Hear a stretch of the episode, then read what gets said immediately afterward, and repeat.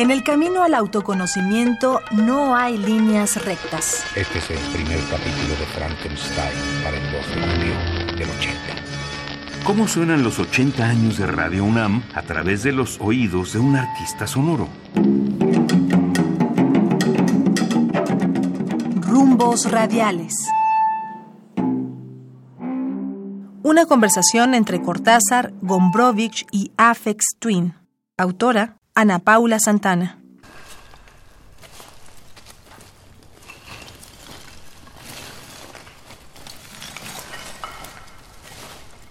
de Rayuela, capítulo 7. Toco tu. Con un dedo toco el borde de tu. Voy dibujándola como si saliera de mi mano, como si por primera vez tu boca se entreabriera. Y me basta cerrar los ojos para deshacerlo todo y recomenzar.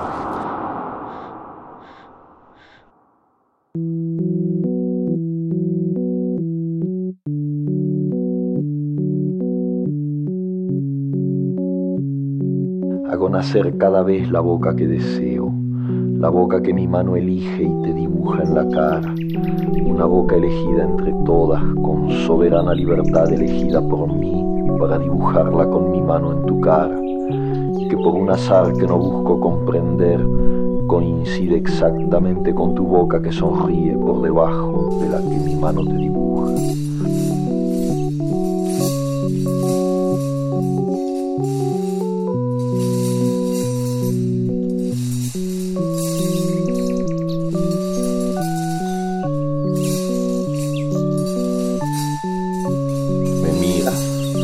Cerca me miras, cada vez más de cerca, y entonces jugamos al ciclo. Nos miramos cada vez más de cerca y los ojos se agrandan, se acercan entre sí, se superponen, y los que se miran, respirando confundidos. Las bocas se encuentran y luchan tibiamente, mordiéndose con los labios, apoyando apenas la lengua en los dientes, jugando en sus recintos donde un aire pesado va y viene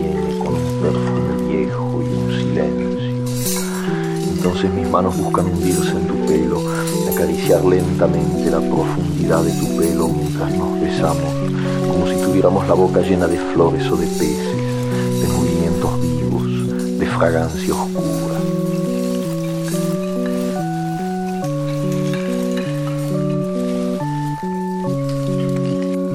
Y si nos mordemos el dolor es dulce, y si nos ahogamos en un breve y terrible absorber simultáneo del aliento, esa instantánea muerte bella, y hay una sola saliva y un solo sabor a fruta madura, y yo te siento temblar contra mí como una luna en el agua.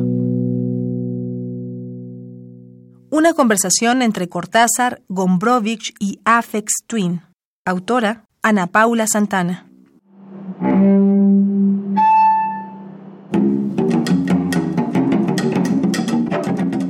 ¿Cómo suenan los 80 años de Radio UNAM a través de los oídos de un artista sonoro?